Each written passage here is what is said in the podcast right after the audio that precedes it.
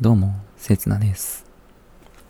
話のネタが見つからなくって何を話そうかと考えていた時にですね、まあ自分が使っているサービス一つ話していこうかなって思います。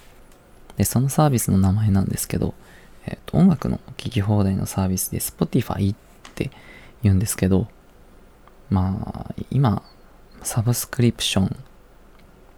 月額課金制のサービスいくつかあると思うんですよ。いくつかっていうかたくさんあると思うんです。音楽ストリーミングサービスのうちの一つとなります。もともとこの会社はスウェーデンの、えー、と会社が運営している音楽のストリーミングサービスの名前なんですけど、まあ、自分がこうよく使っているというか理由このサービスを使っている理由としては、あの、マルチデバイスに非常に優れているという点が挙げられます。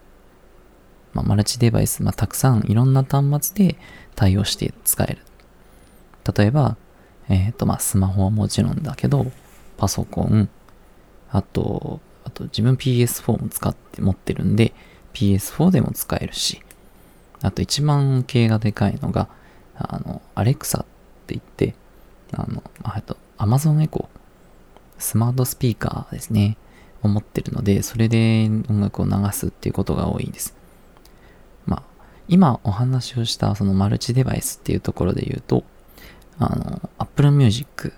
も同じようにパソコン、スマートフォン、あとスマートスピーカ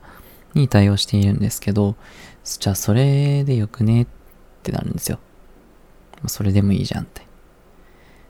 ただその中でやっぱり使い心地がいいのが Spotify なんでかっていうと他の端末で再生している曲とかを他の端末からいじることができる。例えばスマートスピーカーで音楽流してます。Spotify を使って。じゃあその音楽一回止めようとか次の曲別の曲にしようとか。ってなった時にまあ音声でも操作はできるんですよ。まあ、そこはね、Apple Music と一緒。同じです。なんだけれども、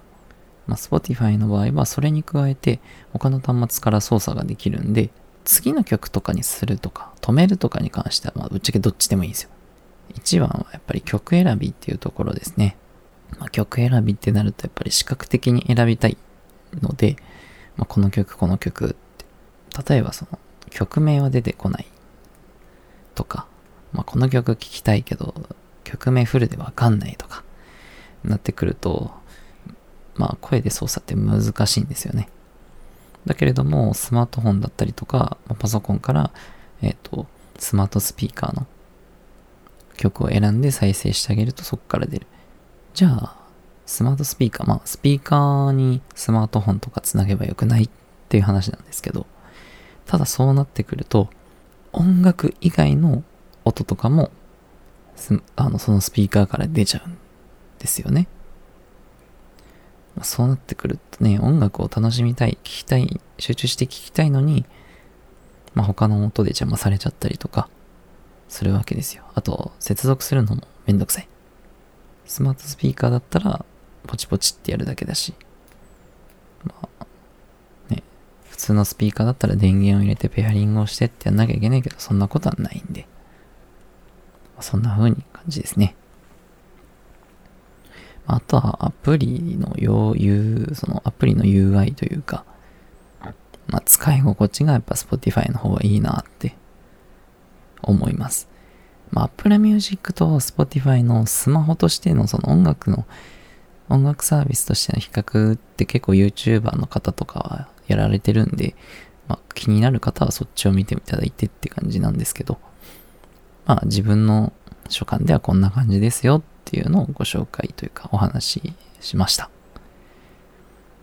はい。まあ、ちょっと今回短くなっちゃうんですけど、いやもうね、なんか話題どうしようかなっていう感じですね。